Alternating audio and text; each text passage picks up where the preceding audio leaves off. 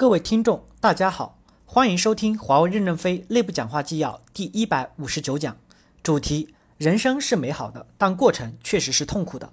本文刊发于二零零八年四月十日。接上文，人生一定要有一个自我的满足感，你要和社会去比，和自己的纵向比，和你爸爸妈妈比。你想，你爷爷那个时候可能一个月只有四五十块钱的工资，到你爸爸妈妈那时候，一个月可能就有四五百的工资了，到了你就有四五千块钱工资了。实际上，你已经有很大进步了，对吧？你需要更大的进步，你就更需要更大的努力。所以不存在新老员工之差。新老员工在薪酬体系上是处于同一个轨道的。在公司创业初期，公司需要大量的资金投入，老员工就把自己的工资拿出来，换成了公司给他的一张纸。这张纸就是告诉他，红军长征胜利回来以后，我挖过你的红薯，你拿这张纸，事后可以领大洋。华为一旦崩溃了，他们就将一无所有，那张纸就变成了废纸。现在已实行饱和配股，已经可以缓和缓解以后的差距。你也会成为老员工的。华为公司是无法帮助解决你的不公平的。你选择了华为，你就选择了艰苦奋斗。因为我们这种没有背景的公司，活下去的唯一可能就是不要比别人多努力一点，不然他不可能活下去。有些拥有资源的公司情况会好一些。人要有进取心，要努力，要做出贡献，但是也要有满足感。自己的力量发挥到最大，就应对人生无愧无无愧无悔。员工爆出的思想问题，我认为还是缺少对一些客观的认识，对客观规律和客观现实的认识。如果我们都不能认识到这个问题，我们的心理障碍就很大。想想不舒服，嫉妒之心不就是这么来的吗？不舒服的情绪慢慢使自己变成忧郁，慢慢就结成一个死结，最后打不开这个死结，慢慢就成为一个心理障碍了。当然，你们先进党员是没有这个问题的。我是通过你们党员给我们全体员工，通过党员活动给周围的员工一些关爱，给他们思想做一些辅导，因为他们太年轻了，他们不太懂得自己的人生。我曾经在公司讲过，人生最美好的就是生命，没有什么东西比生命更高贵，所以一切都是要为了生命，要爱惜生命，不管是在工作中还是生活中，不管在哪方面都要爱惜生命。工作太累了，一定要休息。公司现在有文件，对那些冲击项目短期太累的员工，可以短期到海滨度假休整一下，由行政费用开支。公司已有文件，有的员工奋斗强度太大，太艰苦了，主管看到你脸色不太好了，可以从前线把他拖下来休养休养，缓冲一下。近期有些员工自杀，我心里是很沉重的，也很理解他们，因为从九九年到二零零七年，其实我个人就有多次有感觉活不下去的经历，我跟他们是同类，所以我才有这么多的感触。但是我有一个最大的优点，我开放，我讲出来，我知道自己是病，难受的很，实在受不了的时候，我会往外打电话，诉说自己的心理感受。没有一个人会劝你自杀的。我以前不知道这是病，也不知道这个能治，后来就治好了。我记得郭平在美国跟我谈心的时候说：“老板，你要找一些无聊的事情来干，所谓无聊的事情就是瞎聊瞎侃，把精神岔开，慢慢就不会想这件事，可能病也就好了。”后来我写了一篇文章，到北京的景山公园去看看唱歌啊。到云南丽江看少数民族对歌呀，到热的地方去哄一哄、闹一闹呀，可能人就释放就会好一点。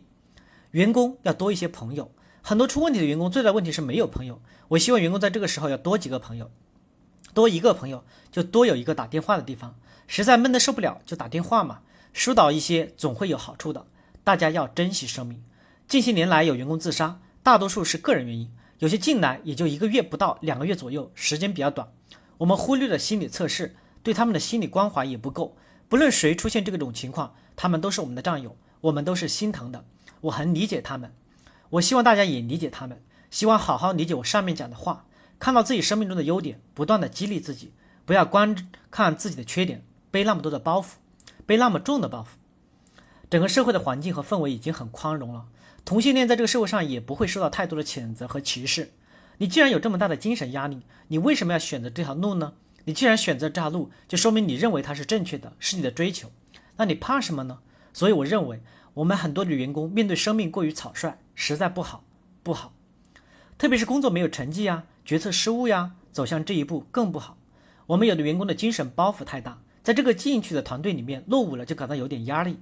有什么压力啊？做员工有什么不可以的？这个世界上多数都是做员工的。做领袖的人总是还是少数的，领袖也是偶然机会呀，也不是说是必然机会呀。所以说，公平有时候是无从说起的。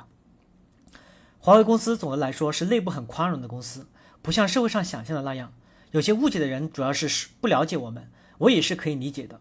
千秋功罪何必要评说呢？你何必要等到评说呢？没人会给你评说。你放心好了，你就好好珍惜自己，不要太多的听信听信闲言碎语，不要有太多的精神压力和包袱。我讲的第二个问题是，大家要对全球经济化及市场竞争的艰难性、残酷性做好充分的心理准备。经济全球化是美国推出来的。美国最后看到经济全球化对美国并不有利，所以美国在退出贸易保护主义。但是保也保退，保也保不住，经济全球化这个火烧起来了，就会越烧越旺。过去的一百多年，经济的竞争方式是以火车、轮船、电报、传真等手段来进行的，竞争的强度是不大的，从而促进了资本主义在前一百多年有序的、很好的获得发展。而现在，由于光纤与计算机的发展，形成了网络经济，形成资源的全球化配置。使交付服务更加的贴近客户，快速而优质的服务，使制造更加贴近进程，贴贴近低成本，研发更加贴近人才集中的低成本地区，这使竞争的强度大大增强，将会使优势企业越来越强，没优势企业越来越难，特别是电子产业将会永远的供大于求，困难的程度是可以想象的。经济全球化使得竞争越来越残酷了，特别是我们电子行业竞争极其残酷。我就举个例子来看。电子产品的性能、质量越来越高，越来越需高素质人才，而且是成千上万、数万的需求，这人必须有高的报酬才合理。但电子产品却越来越便宜，这就形成了一个矛盾：如何得以解决？我们期待某一个经济学家能获得电子经济的诺贝尔奖，我们仅是比其他公司对这个竞争残酷性早了一点点认识，我们才幸免于难。你们读书的时候就很崇拜贝尔实验室吧？十多年前我去贝尔实验室，当时 DWDM 还处在发明阶段。发明了一个波，就叫 GW 载波，但是光纤还只能有三个载波。发明这项技术的博士亲自给我们做图形表演，结果没多久，光传输像排山倒海一样迅速的形成过剩，把贝尔实验室也席卷了。大水冲了龙王庙，成则一光，败则一光。我们也在这里苟延残喘。我们的传光传输产品七八年来降价了二十倍。市场经济的过剩就像绞杀战一样，绞杀战如什么呢？就如拧毛巾，这毛巾只要拧出水来，就说明还有竞争的空间。毛巾拧断了，企业也就完了。只有毛巾干了，毛巾还不断，这才是最佳状态。华为公司能长久的保持到这个状态吗？我这两天批了一个文件给业务口征求意见，我写了一段对话，我提到了思科，当然我是歌颂了钱伯斯。思科现在开始实行很多政策，如减少员工出差、减少会议来提高效率，高层领导出差不能坐头等舱，要做需自己掏钱等等这一系列措施。思科尚且如此，华为就能独善其身吗？这是信息产业发展的两个要素，一个是数码取之不尽用之不竭，还不用缴任何的专利费；二是二氧化硅做硅片的，这两个东西取之不尽用之不竭的，导致电子产品过剩。过剩的结果就是大家都领毛巾绞杀战。西方公司过去日子太好了，领的水太多了，所以领着领着就把自己给拧死了。我们也不是最佳的状态，我们公司底的铺张浪费还是很多的。在这种情况下面怎么办？当然，我曾经悲观过啊。但是每次犯忧郁症的时候，就是那种病态，但不是我的完整思想。我曾经很发愁，觉得苦闷呀。华为公司只是只要稍稍不行了，怎么发工资啊？我觉得这是很大的压力。我们不是悲观主义者，但也要对经济全球化以及市场竞争的残酷性要有充分的心理准备。如果华为的衰落怎么办？如何才能不衰落呢？总有一天别人在发展，而我们在落后的。这个世界的变化是很大的，唯一不变的就是变化。面对这样的变化，每个企业如果不能奋起，最终就是灭亡，而且灭亡的速度很快。以前我们还有祖传秘方，比如说爷爷打菜刀打得很好，方圆五十里都知道我们家菜刀好。然后孙子继承了爷爷的手艺，在方圆五十里，我还是很优秀的铁匠，就能取到了一朵金花。那现在铁匠还行吗？现在经济全球化了，人家用碳纤维做的刀，削铁如泥，比钢刀还好得多。你在方圆几公里、几十公里曾经流传几十年、几百年的祖传，就把经济全球化在几秒钟内打得粉碎。所以在这种样的情况下面，就给每个人带来了生存的困难。所以每个人都要寻找生存的基点。但是竞争是好还是坏？竞争使这个世界进步了、加速了、美好了，我们享受了这种美好。五十年前，我记得我上小学的时候还打赤脚，还穿草鞋。我的梦想就是穿一双橡胶底的鞋。你看现在好多人都开汽车了。